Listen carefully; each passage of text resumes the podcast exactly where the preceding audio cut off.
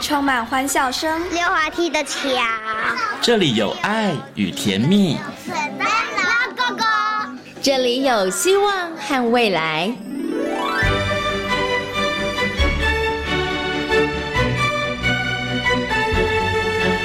遇见幸福幼儿园，遇见幸福幼，遇见幸福幼，遇见幸福幼儿园。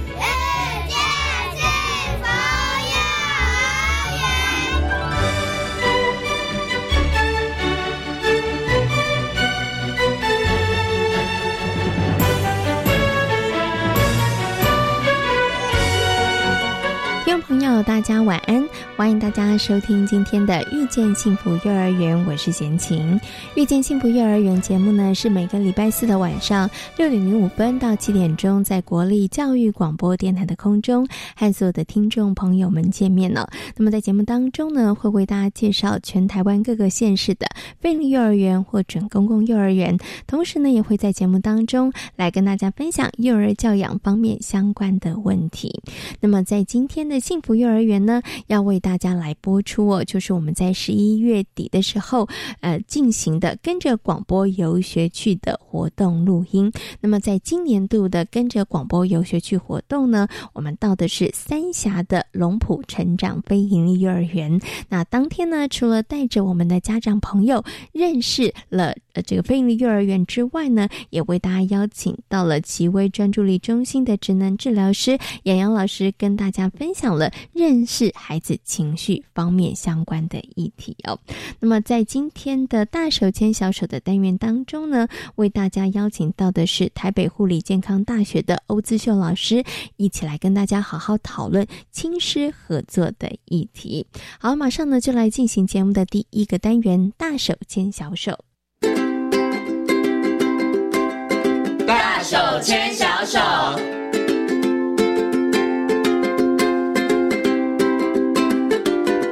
是教育广播电台，您现在所收听到的节目呢是遇见幸福幼儿园，我是贤琴。接下来呢，在节目当中要进行的单元是大手牵小手的单元。很高兴的呢，在今天的单元当中呢，为大家邀请到的是国立台北护理健康大学婴幼儿保育系的欧姿秀副教授呢，欧老师来到节目当中，跟大家呢好好来谈谈亲师合作的问题。首先呢，先跟欧老师问声好，Hello，老师您好，贤琴你好，各位听众朋友大家好。嗯，我们今天呢要来谈的这个。我觉得好像是近几年的显学啦，我们常常都会听到 很多报章杂志啊，都会提到哎，亲师合作的重要性，好像呢都跟家长们说，呃，其实不是把孩子丢到学校去交给老师就好了哈。可是我相信还是有好多的家长搞不懂为什么要亲师合作啊？好，我们到底要怎么合作，或者是亲师合作它的重要性到底是什么哈？所以呢，我们今天请欧老师好好来跟大家谈谈为什么要亲师合作啊？到底又要怎么合作哈？是才能够合。作愉快，有的时候是想合作，但是合作的不太愉快啊。好，我想先请老师跟大家谈一下好了。尤其我觉得在非营利幼儿园里头。关于亲师合作这件事情，他特别的强调，因为我走了好多的幼儿园，我发现好多幼儿园里头，他们真的是想方设法，除了学期初的开家长会，学期中的时候可能要设计好多的活动，然后让家长来参与，然后后面呢还有一个成果发表会，然后甚至中间还要办一个亲师的座谈或者是亲职的讲座哈。我觉得这个好像亲师合作在非营利幼儿园里头，他特别特别的强调哈，所以我想是不是可以请老师来。谈一下，是不是这个也是菲尼幼儿园很重要的一个目标啊？嗯嗯，好，我想先请你真的对菲尼幼儿园有蛮多的深入的观察跟了解我很认真走，是是是，因为我确实也曾经听到有家长他的孩子念菲尼幼儿园，就提到说，哦，我们孩子念菲尼幼儿园，我们好像挺忙的这样子，都甜美了。对，很多的家长参与，我想这跟菲尼幼儿园他设立的一个定位或者他当时的目的。可能是有关的哈，它不是公幼，不是私幼。那我们其实呃，除了服务家长之外，我们好像还有一些想法哈。那包括说，比如说，它现在是被列为我们政府在推叫做呃教保公共化的一个非常重要的一环，就是公幼加非营利幼儿园是政府要来协助我们的呃家长育儿的家长哈的这个部分。那呃呃，为什么说他会特别强调？呃，亲师合作哈，想跟我们之前好像曾经有。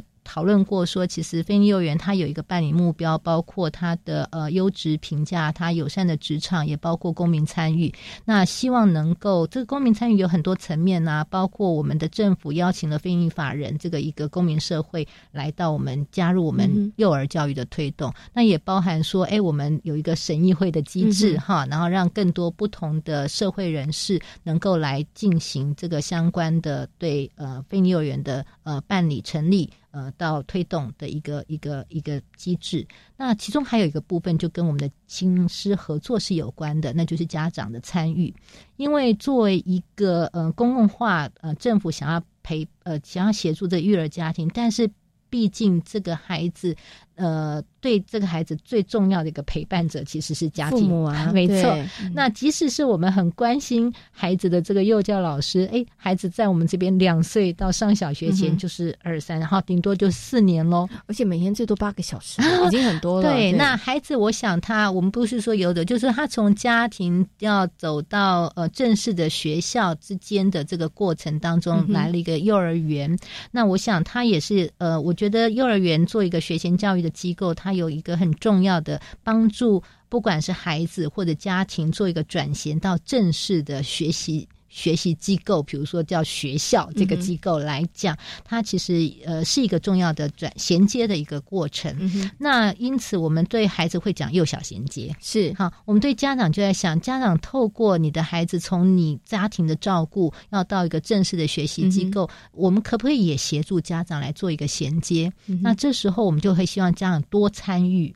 我们的幼儿园的运作，因为你跟着孩子，我过去在当园长的时候，我都会跟我们的新新新进园的新新生的家长说：“哎，爸爸妈妈，你们孩子入学了，我们欢迎你跟着你的孩子一起加入我们的幼儿园。”嗯，为什么说跟着一起呢？因为我们并不是说，哎，我只负责你没有空照顾你小孩的时候，你就把孩子送到我这边，我就帮你。我们不是分工，嗯。呃，我们某种程度分工，但我们要合作，因为我们的分工如果只是用时间点来签，就是你上班的时候啊，那就是托儿嘛，把我托在这边，暂时摆在你这边啊，随便你看你啊，不对，不是这样，随便了哈，就是摆在你这边的时候啊，就用你的方式就好了，你安安全全的。等到我有空的时候，我回过神来，呃，来，现在换我，我来上班了哈，那老师下班了，那这种就是只有分工。是。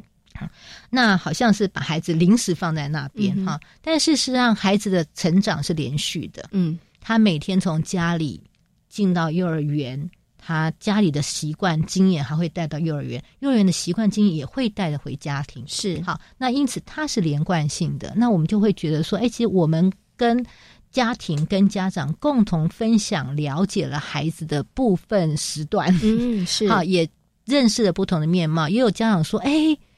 老师，你认识的孩子跟我在家看小，跟他 不刚哈，那不同的环境了哈，是，所以你会看到，但是就是这这是同样一个小孩，嗯，好，所以我们其实就会很希望说，我们其实陪伴孩子时间有限，但是家长对孩子影响力是更长远的一辈子的，对，好，那因此我们都常常觉得，我们如果对幼儿有一个呃专业上更多的了解，我们多希望家长呃能够呃。呃，在我们的协助之下，或者是我们一起来更认识你的孩子，该怎么样的呃了解他。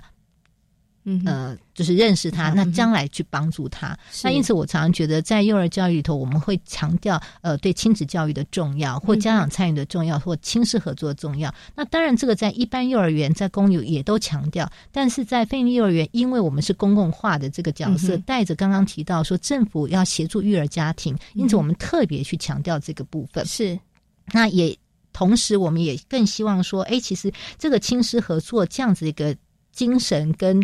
呃，那个经验能够被建立，是那我们这样子政府的一个美意，在公共化的一个过程当中，我们同时也把家长带到这个地方，然后能够让他在参与了这个便利幼儿园的过程当中，他同时对他的孩子有更多的了解，或者对于扮演亲子这个角色，其实有感到更多的兴趣。是好，那如果这样子的话，我想这个可能是呃，我们会看到说，所以我们在合约里头，其实，在那个呃政府。要跟民间合作之前，他们其实要提计划书。我们请他设想的，他们来到这边就要先了解我所办的这个幼儿园这个附近的呃家庭的状况、孩子的状况，我我需要针对这个去写出我的亲职教育的一个计划规划的。这个可能一般人比较没有真的不知道，对对，所以然后因为你是。事情来，我们就告诉你，你有这个任务，你不是只有协助这个孩子，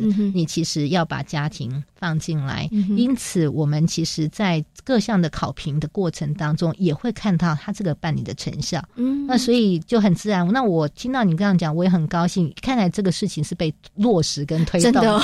好，所以那这个就是在规划当中，他有这个。呃，性质特性有这个目标，那我们也把它在他的呃计划书去呈现，呃，也是他甄选的一个很重要的评分项目。是那那也是他未来在实践的过程当中，那我们在做考评的时候，其实他也都是被检视的。嗯，那因此看起来还是有有努力的被推动。那这样子，他落实的成效。应该会是不错的，是，所以我觉得是包含了有观念的部分上面，让这个园方他要朝这个方向努力，然后当然也有实际的一些方法要求 大家要朝着这个部分上面去做努力的哈。是，所以刚刚其实老师有提到了，其实在整个这个幼教公共化这样的一个理念之下，所以亲师合作它变成里面是也是一个非常重要的一个环节。那当然。不只是为了这个公共化的一个这样子一个大的目标，真的也是很希望家长跟老师们跟幼儿园，我们真的能够成为携手的伙伴，然后甚至啦。不止我们，连社区更多的人，大家一起来参与哈。我们大家集合大家众人的力量，共同来看顾这个孩子的成长。我觉得这个是也是很棒的一件事情。要不然真的在育儿的过程里头很辛苦，也是很孤单哈。真的。不过我想，我这个我也要为，虽然我们刚刚讲的都是呃那个呃非立幼儿园哈，那但我们也想为那个私立幼儿园说说话哈。就是说，其实这个是也是一个幼教的理想。我们刚刚讲的这个目标跟方。方向，那所以很多的私立幼儿园，他们其实也会努力这一块，但是确实他们会辛苦一点。是第一个就是说，哎，其实我们因为因为我们在导引这个部分，我们其实是列在这边。那呃，为什么很多的非立幼儿园的园长跟老师做起来并不吃力？嗯哼，呃，因为因为因为呃，这个本来幼教也强调这一块。那但是现在，因为它被列在这个计划书里头，它被列在这个考评的项目里头，所以他就他们做的更用力，对不对？好，那那当家长抱怨说哈，为什么要这么多？那他也会更花力气去说服家长，或者是去设计，哎，不要让家长变成很大的负担。但是我们可以达到这样的效果。但不过在一般的幼儿园，尤其在私立的幼儿园里头，我想也许我们的听众朋友有一些你在私立幼儿园，如果他的幼园方他其实也很努力的。做这些，让你更了解你的孩子，或者是说了解这个年龄层的孩子啊，因为我们现在太多独生子女了，你每天看着这个小孩，你如果可以多了解一下他的朋友，或者同样的年龄的孩子，那你也许对。你的孩子的了解会更全面一点。那当他们在做这些事情的时候，我就曾经听过有个家长说抱怨说：“嘿，我就是很忙，所以我没有办法自己照顾小孩。我把小孩送到幼儿园，你怎么你怎么叫我做很多事情呢？什么一下要要我说，哎，我们回去有亲子什么体验单哦，然后假日要去做什么事情？啊，有空没空要有事没事要来我们的幼儿园多走走，要参与这些参与那些。嗯，那他好像觉得你没有省到。我的力气，嗯，因为我就是太忙了，所以我的育儿的工作需要有人分摊。嗯那我想这个也是，可能我们过去那有些幼儿园就会在这个。两难之中，对，这是拔河哈。所以我们也会提到说，哎，其实呃，在菲利幼儿园，其实这样引导设计下，我们也很鼓励说，幼儿园的园长、老师们，或者是我们可以开发出更多，其实很自然去融入家长的一个参与，然后也引发他们的兴趣。是好，那呃，然后也不会有太大的负担。那如果这样的亲师合作，我觉得其实有更多呃更多。的方式可以去进行的时候，我们可能也可以更多的推广到一般的幼儿园来。嗯嗯嗯。我们们是既合作，然后我们也彼此互相学习跟成长，对不对？就像刚老师讲的，我觉得很棒，就是在这个家长的参与过程当中，家长也可以学到一些可以带得走的能力，而这个能力其实因为孩子他幼儿园毕业之后，接下来其实真的是父母亲要陪孩子走比较长远的路，对不对？你也会发现，越能够开放他的教室，越邀请家长能够进来跟他合作，通常这样的老师对自己的教学其实是不只是自信，他其实一定要更有规划。嗯哼，那他其实有更有一些专业上面的想法跟能力的。好，那这也是值得老师呃，就是家长们欣赏的。是要给老师们掌声，然后再次提醒家长，有这么好的机会不去，是不是真的太可惜了？对不对？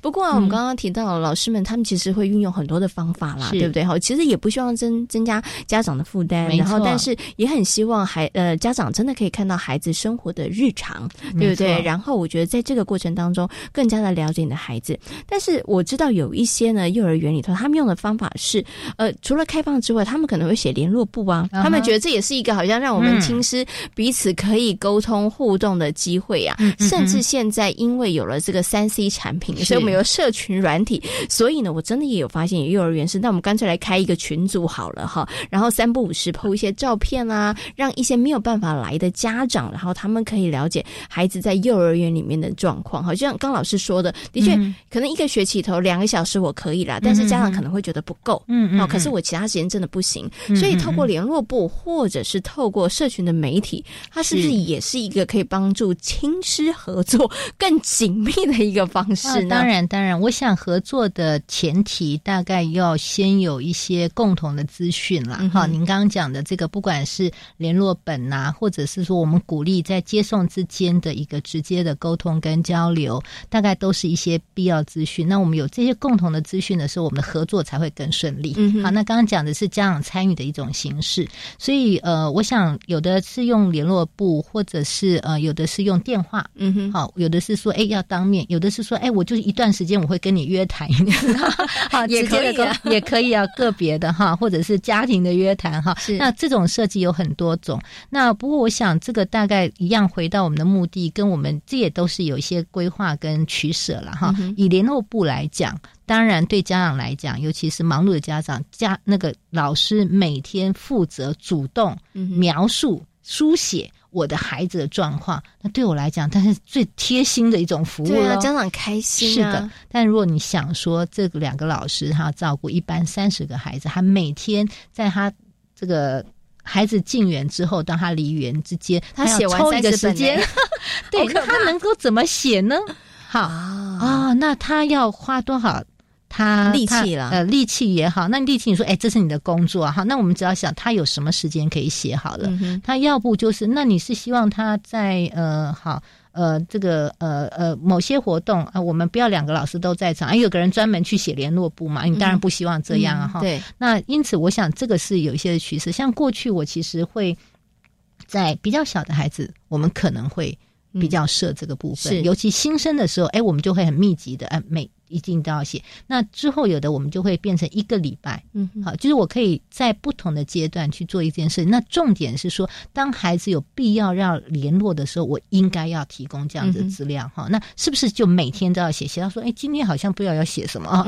好，那所以我想，这个如果以联络部来讲，我们一样回到说，我们的目的是什么？我们是交换必要的讯息，是好。那为什么说越小越小？有时候他连他可能回去的表达不够清楚，我们甚至需要知道。他的用餐的状况，或他一些呃呃生理的反应的一些状况，哈。那随着孩子年龄大，也许孩子自己可以表达了，啊，或者是说，哎，我们也曾经试过，我可不可以当我有特别需要，我不用全班写，看，但是这个我是轮流着，哈，就是，但是我我们频率上，也许就是呃，我我如果切一半，我可能是呃家长大概平均呃可能呃三天会收到一份。好，但是但是必要的时候，就是哎，今天没有轮到他，但是我就一定会写他，因为他今天有重要的事情需要去，或者我可能用呃另外一个，你刚刚讲说，哎，用什么社群的 line 呀？对，那这又更及时了哈。那一样，我想跟联络部的情况一样，大家要去思考。我期待非常及时的个别的这种讯息，他要占老师？看手机可能不是看小孩哦。是的，好，那呃，所以不管是照片啊、文字啊，我们其实也鼓励呃，有些人他会主动的去规划，呃，可能多久我们会出一个原讯啊，哈，呃，那他就会是以。以全班的性质来报道这个相关的活动，那个别，所以我想刚刚的那联络那个讯息，它有全班性的，嗯哼，有个别性的，好，那个别性当然是最花时间，是，那我们可以斟酌看在不同的时间点怎么样去取得，好，那如果你实在有必要，那你一定要去考虑，呃，就是老师的规划之外，如果他额外的，那是怎么样，就可能就要去讨论一些协商，但有时候，比如说，哎，这段时间因为呃。我们家有生老二了，嗯，所以我们担心这个老大，嗯，呃，可能会有些状况，所以这个时候我们就会比较密集的，对，所以我想就是呃，家长跟。这个所谓的联络，我觉得除了它整体的规划之外，哈，我我会通常会比较倾向在一般正常的状况，其实可能以班为单位来提供相关的讯息。那这种当然很多员都会去做的。那个别性的问题真的要考虑时间，但是当他有特殊的状况的时候，我觉得他确实可以保持一个弹性。那这个可能可以提供给家长做参考。那你也会发现，呃，比较有经验的员，他们其实会主动去规划，意识到说家长必要需要。知道的，或他你的担心，所以他们就主动规划。那如果他可以主动规划，我想这也是一个嗯呃蛮好的一个方式。好，那元方他主动去规划，而且是站在理解家长的需求的状况，他当然会去拿捏一个他们做得到的一个方式。嗯嗯嗯。好，那就是哎，我多久出一次原刊？是我其实是可以做得到的。好，那我的呃我的照片怎么样提供？那是适量，那能够去拿捏。还老师必须花时间备课也好，或者在教呃实际过程的照顾也好，呃日常的，那我其实要多少时间让他去做这样的事情？他怎么样去规划？那我想这个部分大概很多员他是花很多时间去做这样子的设计的。那呃家长，我想可以去。呃，站在一种就是说，呃，刚刚提到的，你你必要的资讯是什么？那不要用这个东西单独的来评断说，哎，这个园的服务好不好，或者他对我的孩子关不关心？你会看到个别的这种资讯的提供，它占据的一个量，时间很多。对对对，那呃，更不要讲我们刚刚讲在菲利幼儿园里头，我们其实把友善职场也放在一部分，不是我们特别要。优惠我们的老师，而是我们知道，嗯，在一个好的品质里头，其实有个非常重要的指标是专业的老师，而且是要稳定的人力，是要留住他在这个职场。那他这么宝贵专业的能力，我们希望他花在什么地方？花在孩子身上。是，嗯。那个是更更重要的，是是。那但是他确实要想办法让家长不要担忧，让家长有必要的了解。那尤其如果我们的目标里头还有合作这件事情，那家长显然不可能老师会让你完全不知道他在干嘛，是对，因为他也需要你的合作，是，而且他甚至也想要。多分享一下孩子在学校的一个生活环呃的一个学习跟状况，那因为他很希望你多了解，那你多参与。嗯 OK，所以其实我们今天谈到这个亲师合作，当然刚刚最后呢，老师有提到家长跟老师之间，我们当然有一些共同的资讯，诶，必要性的，其实大家其实都要知道。是但是其实也提供了家长另外一个思考的面向，因为真的有些家长觉得，哎，老师不认真哦，老师联络簿写的不够多，哎，对我怎么都不晓得，哎，你隔壁班的那个某某幼儿园那个赖的群主发的好快哦，今天早上出门立马老师就 PO 了这个照片。可以想象老师的时间花在哪里？对，那刚刚老师也提醒大家，其实从另外一个角度去思考，哈，站在家长角度，你可以想说，哦，很棒，我可以很快得到这些资讯。但是你从另外一个角度去思考，其实老师时间也是有限的。当他的时间在做这件事情的时候，你的孩子在哪里？我觉得这个也是可以提供家长去做一些。他还有时间去，他下班之后他还要去进修哎。或者我们还希望他回去醒思一下，他今天。的课程运作怎么样？他明天还要再改进，是对认真的老师是会把时间花在这边所以我觉得啊，在这个合作关系当中，真的要彼此互相的体谅，跟我觉得觉得能够同理呀。对我觉得那个合作的关系，你才能够长长久久，然后才可以合作。所以来参与啊，参与多了，你就会。更认识老师的真实世界是什么。那可能有更多的同理，或者是我们找到合作的方式，我觉得去协调出我们彼此都能够呃。呃，做的更好的，做的更好的方式。对，我觉得这个也是一个很棒的提醒。没错，大家请多多的参与学校里面幼儿园的活动，你就会更了解幼儿园老师，也可以了解你的孩子，也可以了解幼儿园的老师，他们一天的日常其实真的挺辛苦的哦。好，今天呢也非常谢谢欧老师在空中跟所有听众朋友所做的分享，谢谢欧老师，拜拜。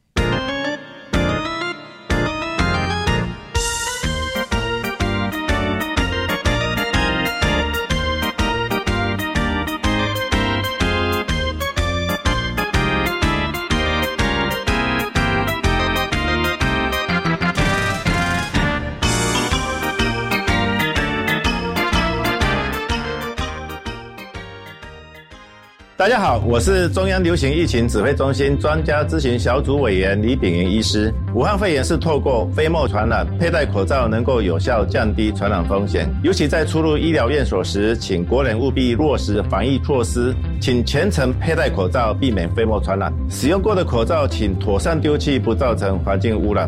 另外提醒大家，出入医疗院所时，随时保持双手清洁，保护自己，不让病毒上升。有政府，请安心。资讯由机关署提供。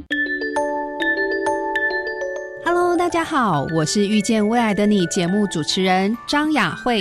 我是陈建文，在这个特别的日子里，祝福大家圣诞快乐，Merry Christmas。每周五下午四点零五分到五点，千万别忘了锁定教育电台彰化分台。邀您探索多元的职业角色，在空中遇见未来的你。我想申请留学奖学金，不知道什么时候报名。留学奖学金真试每年都会办理，明年度真试简章预计在今年十二月底公告。那奖学金待遇、受奖年限又是如何呢？像一般生，每人每年一万六千美元，受奖年限两年。如果是力学优秀生、原住民生及身心障碍生，每人每年三万美元，受奖年限三年。以上广告由教育部提供。大家好，我们是台湾弦乐团，我们都在教育广播电台。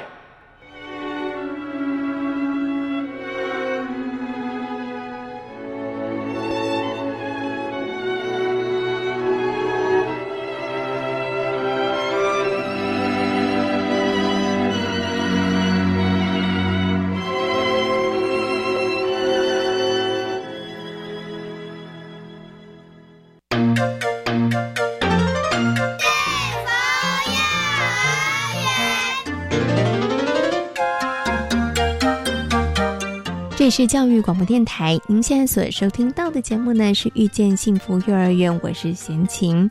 教育广播电台呢每一年都会举办跟着广播游学区的活动，带着听众朋友走出录音室，借由亲眼所见以及亲身体悟哦，能够有更广阔的视野。那么在今年的广播游学活动呢，我们到了位在三峡的龙浦成长非营幼儿园。首先呢，陈静怡园长也。为大家介绍了非营利幼儿园的理念，以及呢龙浦成长非营利幼儿园成立的背景。那么在参观教室环境的过程当中，园长也分享了园内的课程如何融入三峡在地的元素。好，呃，跟大家解释一下，八三峡的蓝染节。那在龙浦在课程运作上面，其实会结合在地资源，所以我们把染布这件事情放到了大班的课程里头。那因为染染它的需要的植物，其实目前在三峡你要找其实很难找，它要特别去养那一锅那一缸。哦，它是一个冷染的冷染的染剂，它你要刻意去养那一个，所以，但是我们还是会带着孩子去涉猎这样子的一个主题。那我们怎么开始？是我们从校园里面的植物去找颜色开始。因为为什么从校园里面的植物？是因为在这里非常多的绿色植物，那一种绿它有很多不一样的绿，它不是只有一种，所以我们就带着孩子用孩子的视野去寻找他们认为活动的开始是一开始是孩子用他们自己的以为怎么样的植物会染出煮出颜色来开始。那除了校园里头。的植物之外，我们也发了学习摊，请家长跟孩子一起去思考哪一种你觉得哪一个食物可以煮出颜色来，那个颜色可以被留下来。所以活动开始就是从这样看。所以这个色环是老师后来把他们找到的，像这个是枇杷，好枇杷叶煮出来的颜色，然后去染出的颜染布的颜色。然后像这个是紫高丽菜染出的颜色，有没有点讶异？已经变成是这个。然后像葡萄染出来的颜色是什么？老师做了一个这样的色环，让孩子更清楚知道，或印象更深刻是，哎哪一种植物出来的颜色？因为这个跟牵扯到他们后来的整个作品的运作是有关系的。所以活动的开始，其实让他们去找，包括像柚子，我们去找；橘子皮也去找。对，然后所有这些都是火龙果。你看，我们都认为火龙果会染色，对不对？那它变这样。很压抑。我们每次在削的时候，不是整只手都红彤彤，但是因为主染剂它需要加热，加热是一个化学变化，变化之后它就变成这样子，所以其实是蛮特别的。那我们从染剂的方式进来，找到染剂之后，开始教他们用不同的绑法，所以后面的墙壁呈现的就会是呃不同的染布工具染出的样子。然后绑出来的样式，让孩子去做一个表格的整理。然后已经会绑布了，也知道染剂了，好，开始要染了，对不对？那染的过程中就发现，哇，有时候没有颜色怎么办？它就会有一些实验的性质，所以后面的墙壁就开始会有，到底几桶的几桶的染剂，跟几桶的水，它呈现出来的布置是什么样子？哦，他其实，在大班的课程运作中，蛮多都是这样子的历程，让孩子透过实验，哎，发现实验的结果，哎，好像不是自己预期的，回来再做修正。因为在主题课程，我们期待教孩子探究知识的方式，而不是教他知识。因为现在知识上 Google 查就有了，而且你现在给他的知识，未来当他长大之后，是不是还是这样？不一定，因为世界一直在改变。所以我们期待是给孩子一些探究知识的方法，所以他们就会来回来回这样子去实验。然后他目前在做作品。就他们已经把染剂染出来了，也知道他要上面的图案，他就可以开始去设计作品。哎，他们应该带回去。哎，我看一下，好像没在这里。他们上，哎，昨天啊，礼拜四有一个小孩要做裙子，对，我们就让孩子自己去剪，自己去测量。那我要做一片一一呃，我要去做一件裙子，我应该要剪怎么样剪布？剪完布之后我要染，然后怎么缝，就全部都会让孩子去运作。对，这个就是大班的课程。那一样，他们在这边会有不同的学习。除了认识飞利幼儿园的理念以及教学方式之外，我们也特别安排了亲子讲座。那么为大家邀请到了奇威专注力发展中心的职能治疗师杨洋老师，跟现场的老师们，还有呢现场的家长小朋友们，讨论到了孩子情绪的相关议题。那认识情绪呢，是情绪教育的第一步哦。那杨洋老师透过影片以及有趣的活动。带着亲子认识情绪的各种不同样貌。预备开始，如果开心你就拍拍手，如果开心你就拍拍手，大家一起唱歌，大家一起跳舞，转个圆圈，大家一起拍拍手。好，所以这个呢，我们就有第一个情绪了，是什么？就是拍呃开开心，对不对？好，那来问问大家。如果生气的话，你们会做什么事情？生气的时候，开心的时候拍手。那生气的时候呢？这样。生气的时候会这样。跺脚，很棒，好。所以等一下我们要来，如果生气就跺跺脚。如果你只生气就跺跺脚。大家一起跺脚，大家一起跺脚，转个圆圈，大家一起跺跺脚。对，所以大家有没有发现，在不同情绪的时候呢，我们都会有不同的怎么样反应？好，那幼儿时期呢，我们其实很多时候都是动作跟声音居多。比如说哭啊，生气的时候、难过的时候，小朋友就会哭。那小婴儿是怎么样？无论是宾果游戏，或者是表情五连拍，那现场的亲子们呢，玩得不亦乐乎。相信呢，大家当天一定也从杨洋老师生动有趣的课程当中，认识了不同的情绪。除了精彩的课程之外，杨洋老师也在现场回答了爸爸妈妈关于孩子情绪方面的问题。那通常面对小小孩最好用的是什么？是转移注意力，其实是转移注意力。有时候呢，比如说在百货公司。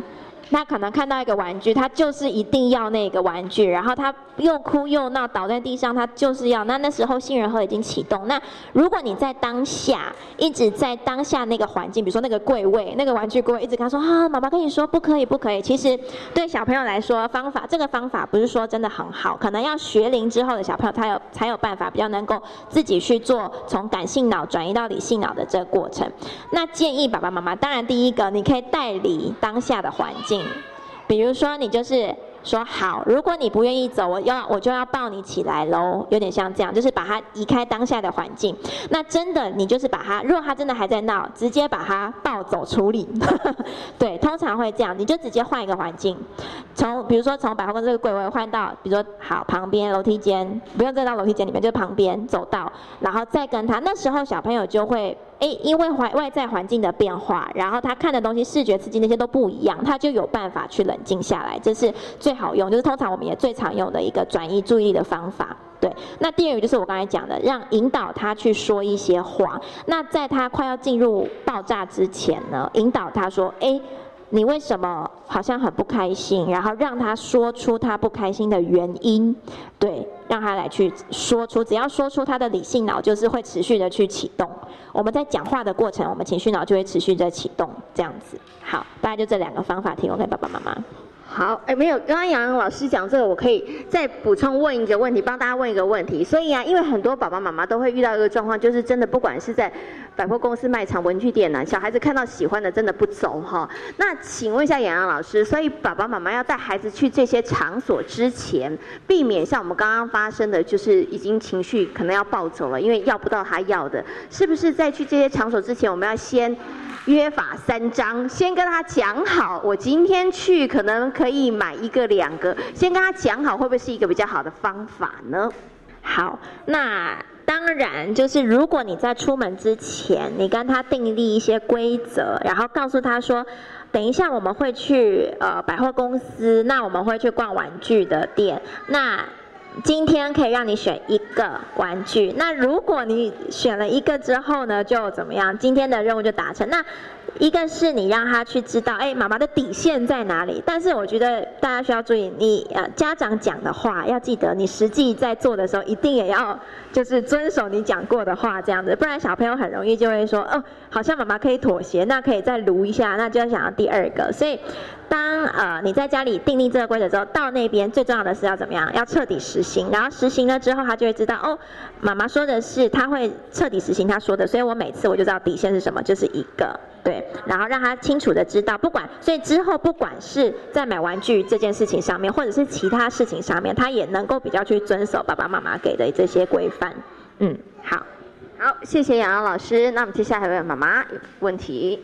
老师好，那个我有两个问题想请教。第一个问题就是，因为学龄前的孩子有点，诶，看唔把，嗯，跨栏把秀。对。那我们该如何去教导孩子在这一块可以学习？因为可能小大人可能不讲话，他以为就是他只是发呆，可是不知道他已经生气了。那这部分我们该怎么去教导孩子去学习这个，嗯，表对察言观色？那第二个问题就是嫉妒跟羡慕啊，这两个情绪其实。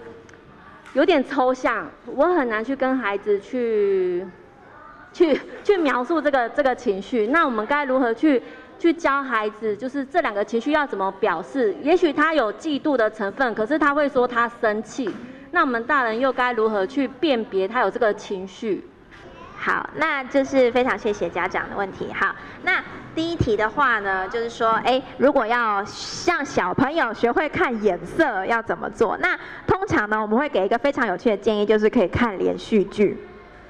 看连续剧，大家一定想不到连续剧《娘家》没有，那可能有点太的确，但是的确，如果家里有爷爷奶奶在看这样子连续剧，小朋友其实跟着偶尔看也是可以的。原因是什么？原因是现在的卡通其实蛮多都太过夸张，表情上面都太过夸张，所以他们就觉得啊，我就是用大叫啊，或者大怒吼啊这样的方式，然后开心的大笑来表达自己的情绪。那但是像一般的连续剧，或是我们说迪士尼有一些卡通或是电影。影，比如说类似真人的，呃，比如说像之前有，比如说可可夜总会那种比较生活化的，或者是比较呃，或者学校校园的这些主题，都可以让小朋友去看，去看，然后去了解。那再来，如果你们呃不喜欢看影电影或者是看影片这些的话，你们可以回过头来看绘本，绘本。那有几本可以推荐给爸爸妈妈？如果是小小孩的话，第一个是彩色怪兽。彩色怪兽，它是在讲颜色跟情绪之间的，我们说它的连结。那再来第二本呢，可以推荐爸爸妈妈看，就是菲利的十七种情绪。菲利的十七种情绪，菲利的菲应该是草字头的那个菲呀。对，菲利浦的菲，然后利是利气的利的十七种情绪。那这本书就连接到妈妈的第二个问题：嫉妒跟羡慕。当呃。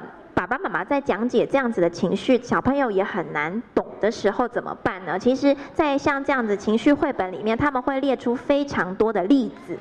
生活上的例子，比如说像菲利的十七种情绪，它里面就会写说，我开心的时候，比如说我跟爸爸抱抱的时候，我很开心；我亲飞就亲他同学的脸颊的时候，我很开心。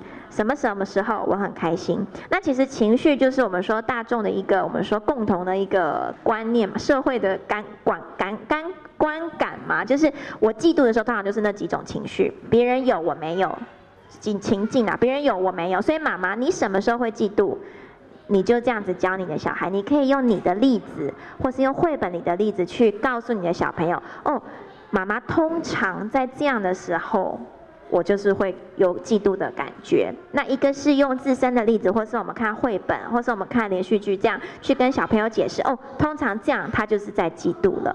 那如果是小朋友自己的情绪，他没有分化出来，他只觉得很生气，他用生气来形容的话，我会建议妈妈，你就是如果他在那个当下，你就告诉他说：哦，那你应该是有一点嫉妒，又有一点生气，就是你就直接告诉他，你觉得他这样子的。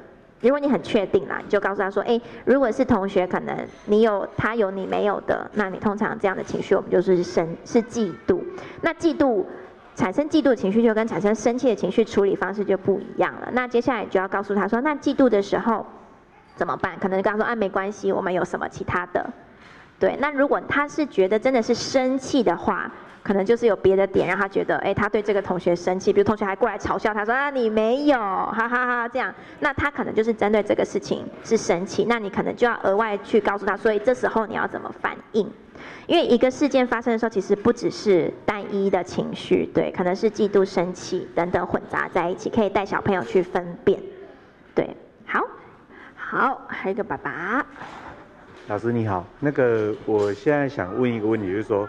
其实，如果是说，呃，通常我们在家里或者在学校里面，其实会遇到一个状况是，你在有限的时间里面，其实必须要快速的去指挥小朋友你做到什么事情嘛。那如果是小朋友，如果是会拖拖拉拉的，你没有办法就听你的指挥的时候，那反而其实是家长会生气。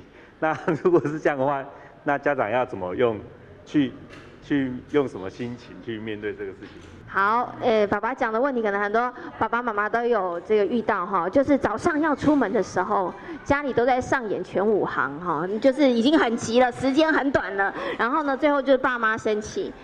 我可以先讲一个不负责任的建议，就是爸爸提早十分钟，好不好？你看你先提早十分钟，你就比较不会那么生气了。但是专业还是要请杨洋老师告诉大家。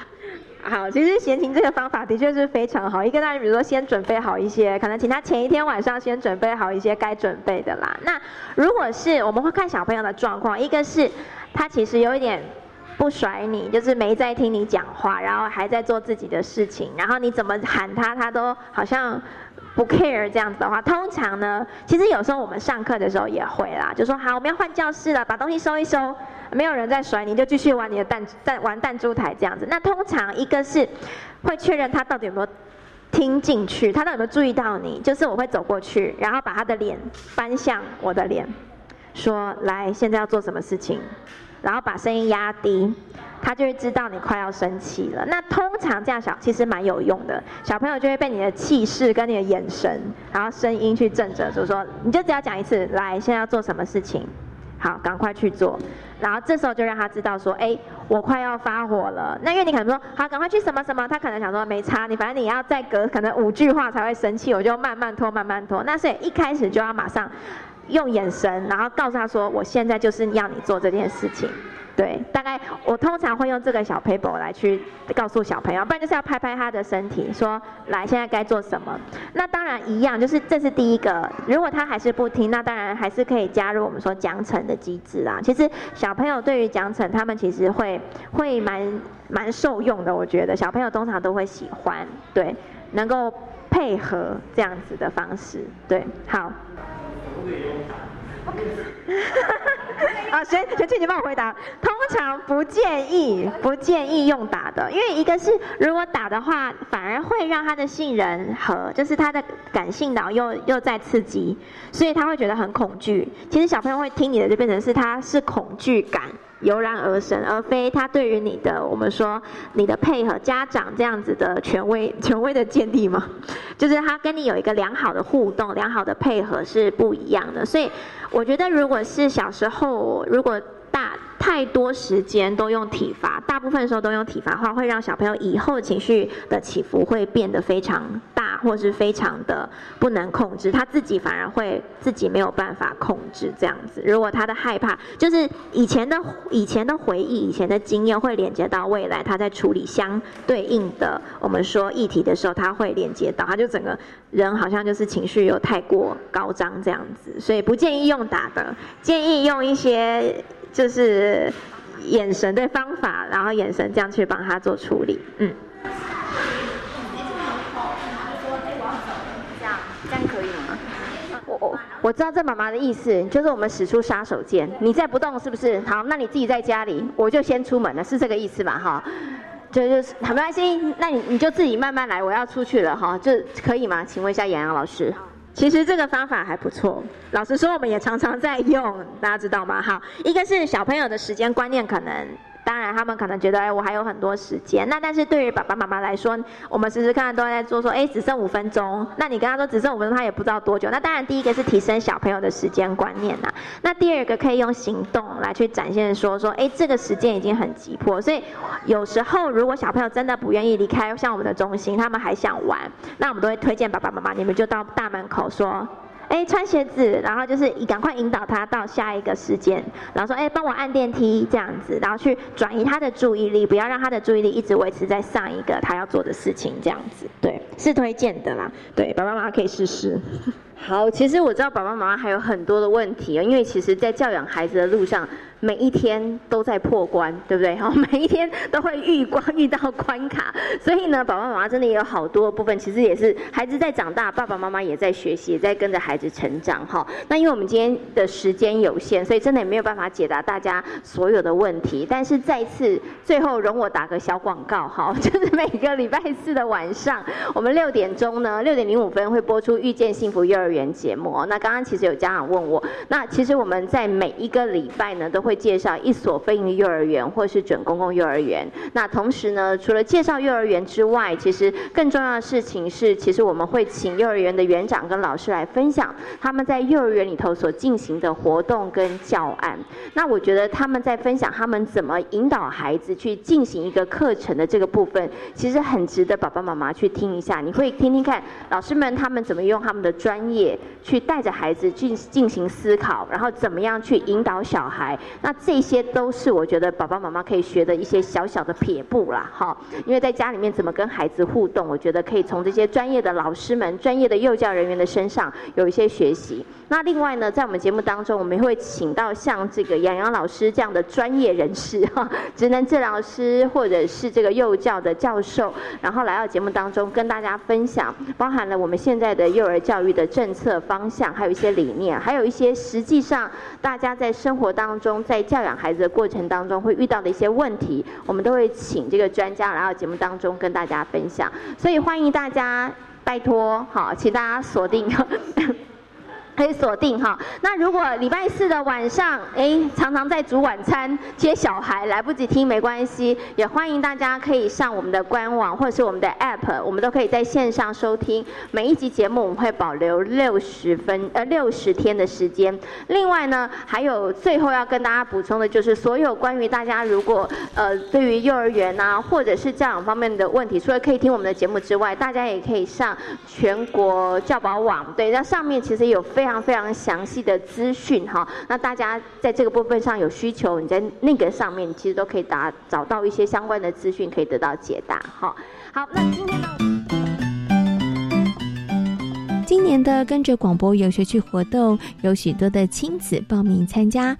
有的人呢是想借由这个活动认识非营利幼儿园，也有人想要借此多了解孩子情绪方面的问题。所以当天在现场呢，我们也做了一些访问录音。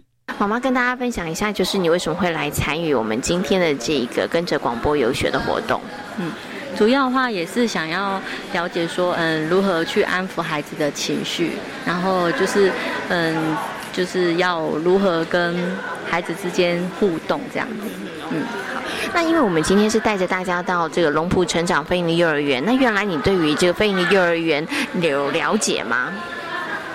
刚刚园长有介绍，然后有呃有所了解，嗯，所以刚开始本来是没有那么样的熟悉，就是对不对？对，OK。好，那呃参与我们今天这个活动啊，那你自己现在觉得说，哎，那我们其实今天这个活动这样办下来，自己对于你自己来说有没有一些可能真的有一些帮助？主要我觉得是说，因为是学龄前的孩子，呃，我们有时候真的家长在面对孩子的情绪上，其实是会有点不知所措。那我觉得这个讲座还蛮好，是说可以告诉家长哦，如何去跟孩子这边去做互互动以及引导。那也真的让我学到很多，例如就是嗯、可以帮助孩子认识情绪，是如何认识情绪，还有就是说如何嗯、跟孩子这边去让他们知道说情绪一些词汇。是嗯，因为有时候可能光一个开心的部分，嗯，开心其实也有分很多层次，像微笑、开心、兴奋等等的。那有有借由这样的一个词汇，然后跟老刚刚的讲座老师这边有做一些互动，那我们可以知道说该如何去跟孩子这边。家长跟小孩都可以认识情绪这方面的部分，对。哦、妈妈讲很好哎，好，哎，如果我们在办类似这样活动，你有没有什么样的建议？多办几场没有？哦，会会多多办几场，我觉得是蛮好的。对，因为可能时间也比较仓促，所以说，嗯，我觉得还有些，因为我觉得还可以再做更深入的的一些互动跟分享。对对对对对，嗯，好，妈妈谢谢你，谢谢谢谢谢谢谢谢。妈妈可以跟大家分享一下，就是你今天为什么会想要来参与我们的这个跟跟着广播游学去的活动呢？我好像有加你们的那个呃赖的群主，对，所所以呃公布的消息里面有这个，然后可能点选进去有这个活动，然后呃觉得还不错，情绪的就刚好小朋友也蛮需要的，所以就参加了。那因为我们今天来到这个呃龙浦成长非营利幼儿园，那请问一下妈妈，之前对于非营利幼儿园有一些认识跟了解吗？呃，了解，因为我两个小孩都是在新竹的聚集的非营利幼儿园毕业的。这个是什么？这是广播。麦克风。